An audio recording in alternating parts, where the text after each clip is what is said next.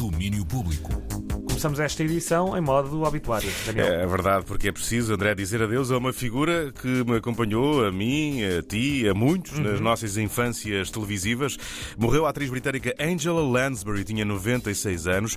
Ela era considerada uma das últimas, se não mesmo a última atriz da Golden Age de Hollywood. Estreou-se no cinema em 1944, mas foi na televisão, no papel da escritora e detetive Jessica Fletcher, que ela entrou nas nossas vidas. It's a tranquilizer dart, the sort they used on animals in the zoo. Nigel was knocked out and wheeled off in that room service cart. I've asked them to put it aside in case there are fingerprints.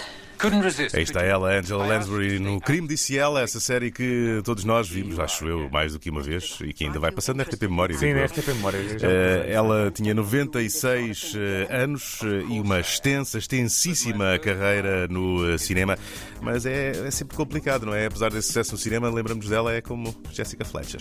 Quando os Enfim. papéis são demasiado marcantes, acontece com todos. Enfim, ela partiu aos 96 anos. Não se pode dizer que tenha partido nove. Não, também. não partiu também não. Gozou a vida É isso, na sua 96 anos, integridade. Isto é mesmo assim. E olha, falando de filmes, temos eh, filme, mas mais que isso, eh, alerta para emergência climática em foco hoje no DOC Lisboa.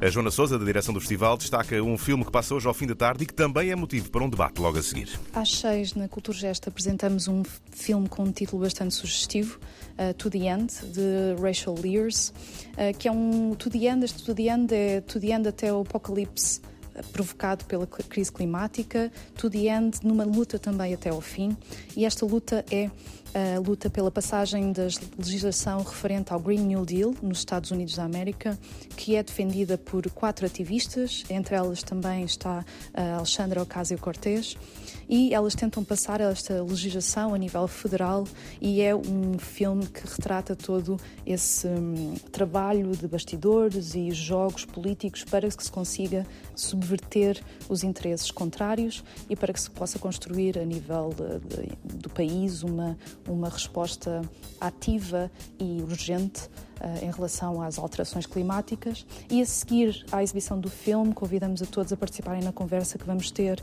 organizada em parceria com a Zero e também com a Greve Climática Estudantil e outras pessoas que estarão presentes para discutir as questões eh, prementes levantadas pelo próprio filme.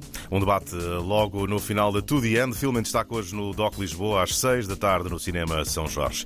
E os britânicos Dry Cleaning lançaram aquela que deve ser a última amostra do novo álbum, que vai ser editado daqui a semanas. É um single que tem um título que pode perfeitamente adequar-se à minha pessoa: No Decent Shoes for Rain. It's so good to meet you, but not here. Not here, obviously.